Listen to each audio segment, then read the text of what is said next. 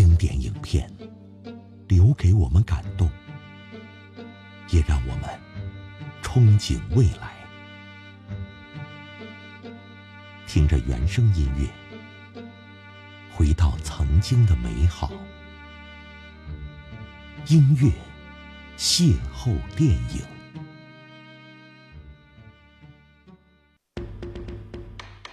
春节是贺岁片，尤其是喜剧片厮杀的市场。相声界跨界到影视圈、演艺圈，绝对不止郭德纲一位。但是郭导的片子怎么样呢？大家心里都有数。今年贺岁档，郭导自己都替自己证明了。怎么说的呢？听段相声。时代在发展，社会在进步，嗯，隔行取利是一个很正确的事情。可能我这么说您听不明白，隔行取利。这叫跨界呀。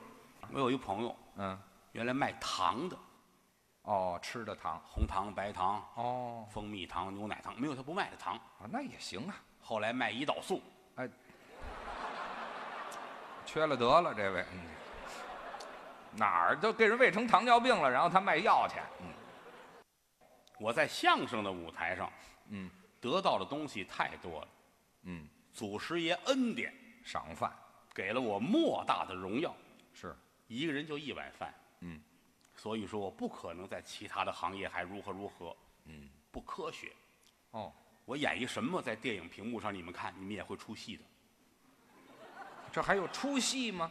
我演一皇上，哦，我演一什么这个，演一那个，你一看我说相声的郭德纲，啊，就看出来了，我再怎么认真演戏，嗯，已经不重要。啊，就看着看你了，那当然了，你们都出戏，你们是不是有点过分？嗨，听我的声音出戏啊所以我知道我这辈子拿不了影帝，拿下几个影后来还行。哎嗨，您这也是野心，嗯，人要有自知之明是啊，啊！有人说了，哎，你看人家说相声张三李四演电影多成功啊，哦，那你回头看看他说那个相声。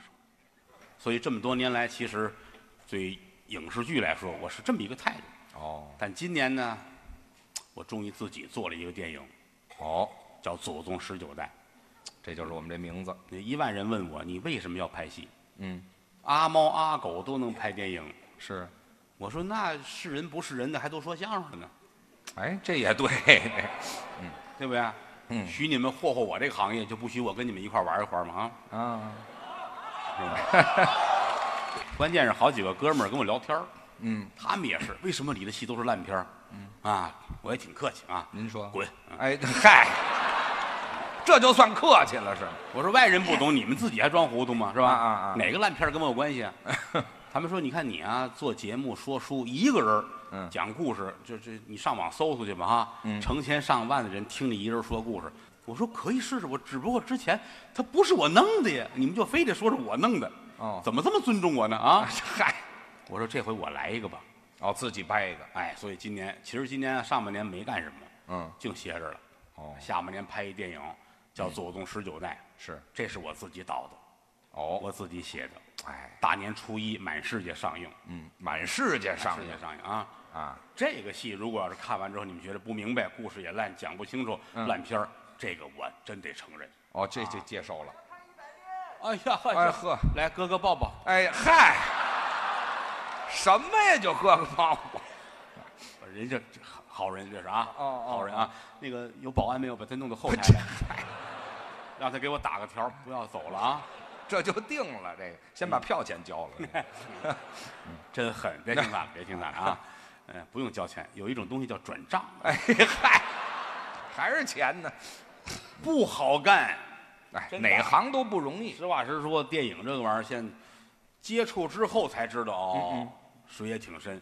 当然了，没有说相声水深，哦，咱们这还水深。哎我们不光水深，我们还火热呢。啊，水深火热。当然，电影那是另一回事儿。啊，你想想，嗯，抄起来，人家都说多少个亿、十几个亿、几十个亿，可不吗？这么大的利润面前，嗯，无数的人在里边儿，你踢我，我弄你，各种技术手段，分一杯羹，其乐无穷，那也是，挺好玩啊。嗯，我说我也别跟人家比，因为哦没有这么大的野心。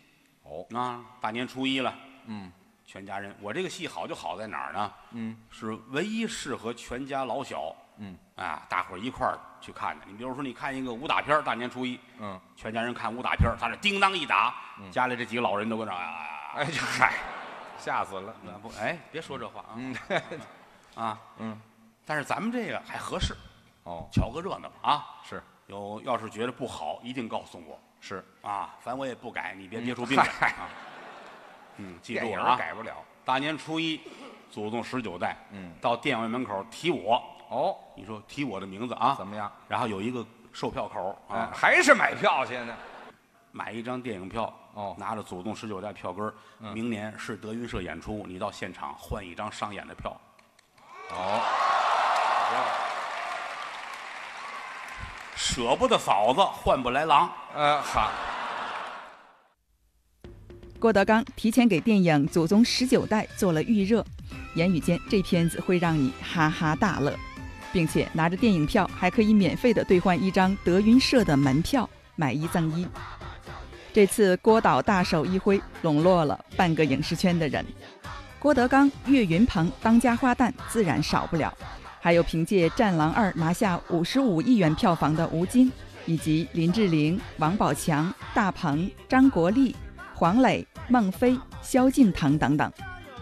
演员跨界到相声界、影视圈和主持界，实力派、小鲜肉都有代表，美女谐星悉数到场。